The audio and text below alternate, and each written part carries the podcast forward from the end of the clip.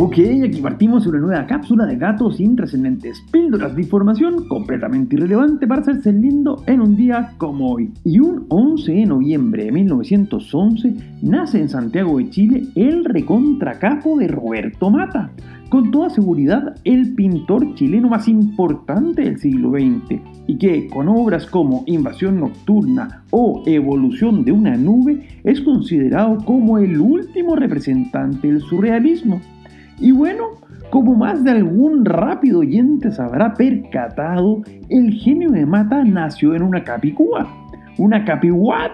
Una capicúa, es decir, un número que se lee de igual forma en ambos sentidos, porque claro, nació el 11 del 11 del año 11. Y eso en algunas culturas es un augurio de buena suerte, algo que quizás era lo que buscaban los aliados cuando, a las 5.20 de la mañana, en un vagón de tren en el bosque de Campiègne, al norte de Francia, representantes del imperio alemán firmaban su rendición incondicional que entraba en vigor exactamente a las 11 de la mañana de ese día 11 del mes 11. Un intento de Capicúa porque claro, era el año 1918. Y pese a que con este armisticio se podía afirmar que la Primera Guerra Mundial estaba concluida, la verdad, la verdad, el bueno de Arnold Bennett, que por aquel entonces trabajaba para el gobierno británico, sería quien mejor sintetizaría lo que estaba pasando con su premonitorio. La guerra está terminada, pero no se emocionen tanto. Y es que claro, un nuevo continente surgía de esa firma, con países que se encontraban, por ejemplo, por primera vez, aunque sea por poco rato. Porque bueno, con la rendición alemana, por ejemplo, Józef Pilsudski asume como autoridad militar suprema de Polonia. ¿Y qué significó esto?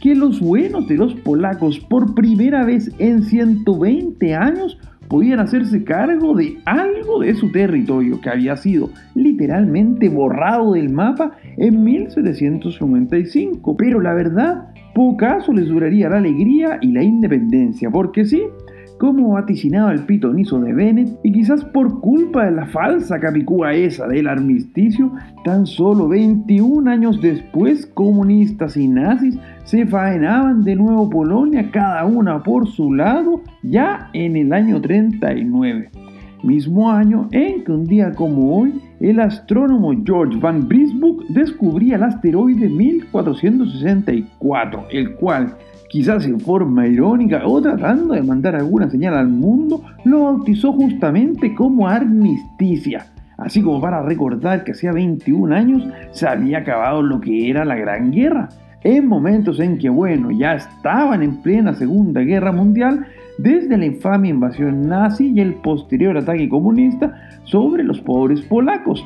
Tanto sí que justamente un año después, es decir, el 11 de noviembre de 1940, ya con la guerra completamente desatada al sureste de Italia, la Marina Real Británica realiza el primer ataque de la historia desde un portaaviones contra la flota italiana, dando inicio así a la batalla de Tarento, que en tan solo unas cuantas pocas horas le provocaría un duro golpe a Italia.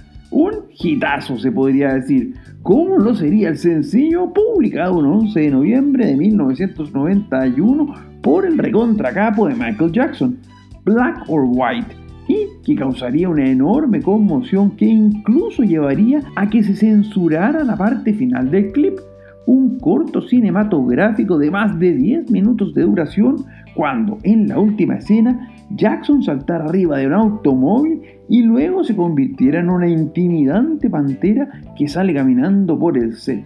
Algo que al parecer en los estándares de los años 90 era considerado altamente controversial. Soy Pancho Troncoso y les cuento que nos pueden seguir en Instagram en arroba conversaciones intrascendentes. Además, no olviden de suscribirse a este podcast si quieren más datos completamente inútiles para cada día. Será hasta mañana con más datos intrascendentes.